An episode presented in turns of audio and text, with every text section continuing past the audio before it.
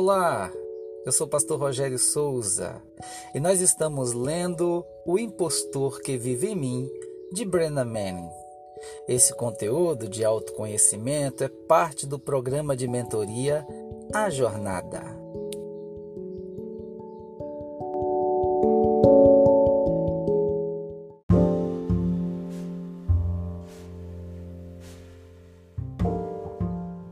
Prefácio Não ser ninguém além de si mesmo.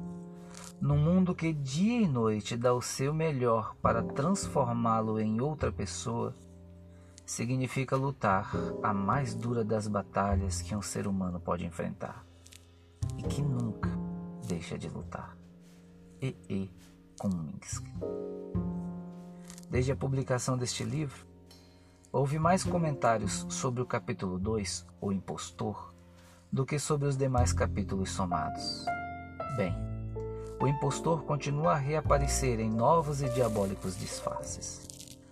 O manhoso, doentio e sinistro imitador do meu eu verdadeiro se aproxima sorrateiramente, mesmo durante o sono. Seu último estratagema é investir em meus momentos mais antigos, bloqueando minha memória quanto ao fato de ter ou não engolido de uma só vez hoje pela manhã minhas pílulas antidepressivas e de vitaminas.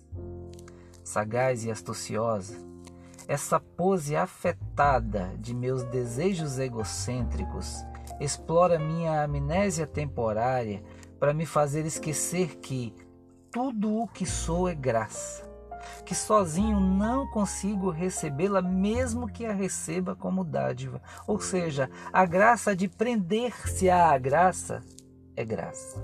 Repito, tudo o que sou é graça. Que sozinho não consigo recebê-la, mesmo que a receba como dádiva. Ou seja, a graça de prender-se à graça é graça.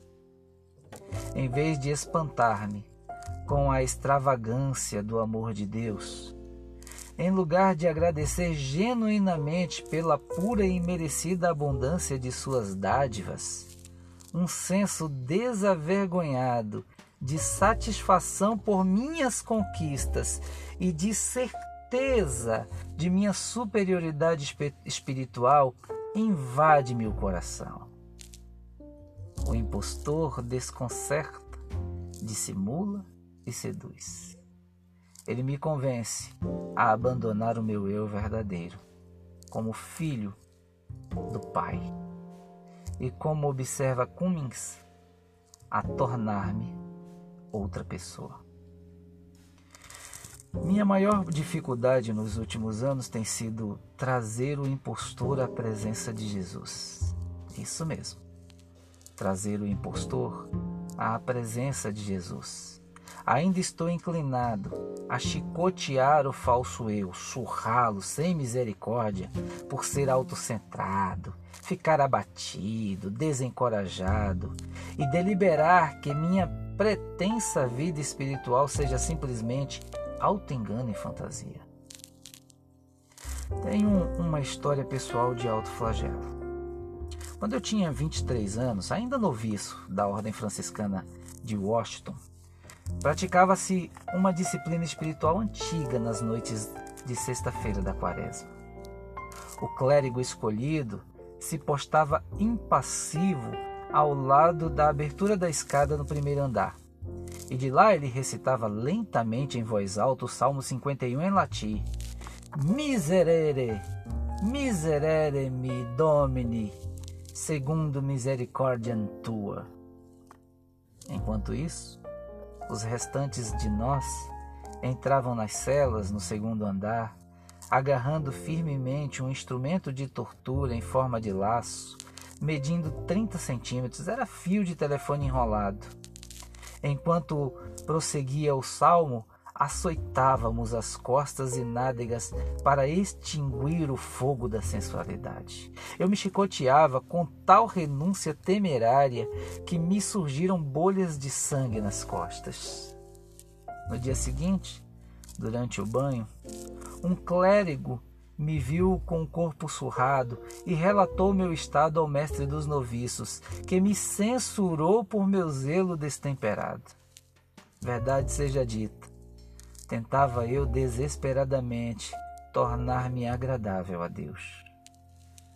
Não foi assim com o irmão Dismas, que vivia na cela adjacente à minha.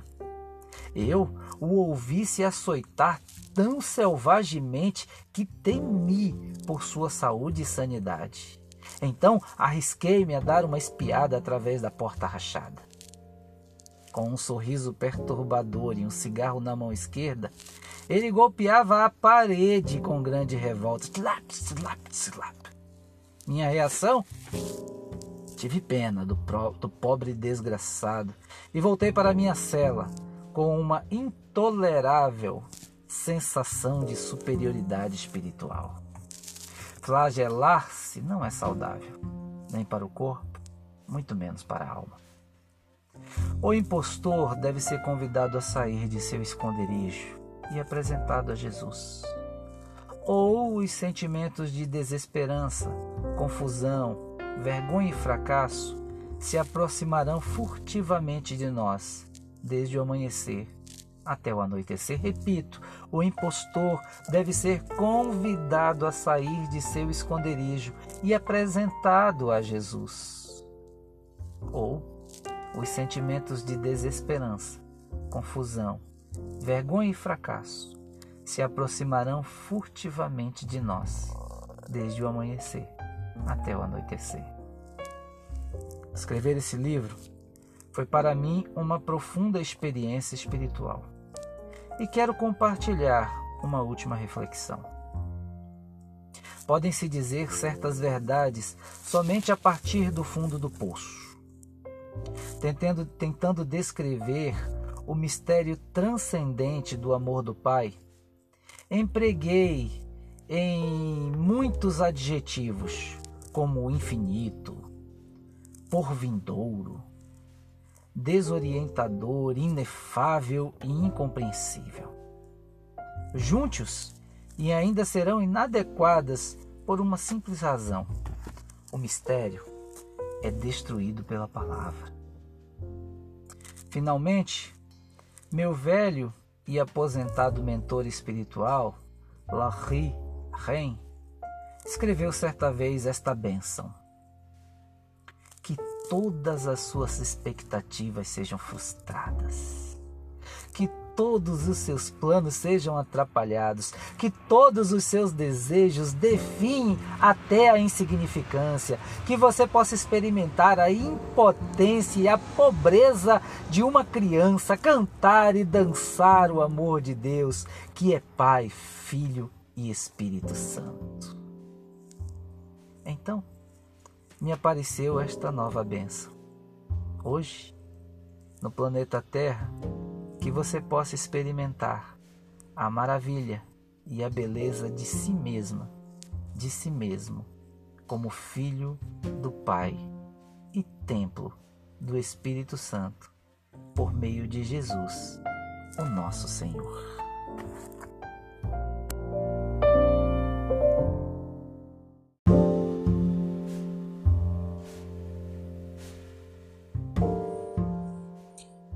Uma palavra inicial. No dia 8 de fevereiro de 1956, numa pequena capela de Lourenço, na Pensilvânia, fui surpreendido por Jesus de Nazaré. A estrada pela qual tenho andado nos últimos 38 anos está salpicada de cicatrizes, cicatrizes das vitórias desastrosas e das derrotas magníficas, cicatrizes dos sucessos que depreciam a alma e dos fracassos que realçam a vida. Temporada de fidelidade e traição, períodos de consolo e desolação, zelo e apatia não me são estranhos. Houve tempos em que a presença de Deus era percebida de tal forma mais real do que a cadeira na qual estou sentado agora. Houve um tempo em que a palavra ricocheteava como um raio em cada canto da minha alma. Tempo onde uma tempestade de desejo me levou a lugares que nunca havia visitado. E houve outros tempos em que identifiquei-me com a palavra da Mãe West, abre aspas. Eu costumava ser a Branca de Neve, mas descambei, fecha aspas. Houve tempo em que a palavra estava tão sem gosto quanto sorvete vencido e tão insossa quanto uma linguiça sem tempero. O fogo dentro de mim bruxeleou e se apagou. Um tempo que confundia entusiasmo ressequido com sabedoria da meia-idade. Descartei o idealismo da juventude como mera ingenuidade. Preferi os cacos de vidro barato a pérolas de grande valor. Se você se identifica com alguma dessas experiências, talvez queira folhear, ouvir este livro e fazer uma pausa para recuperar a essência da sua identidade como filho e filha de Deus. Brennan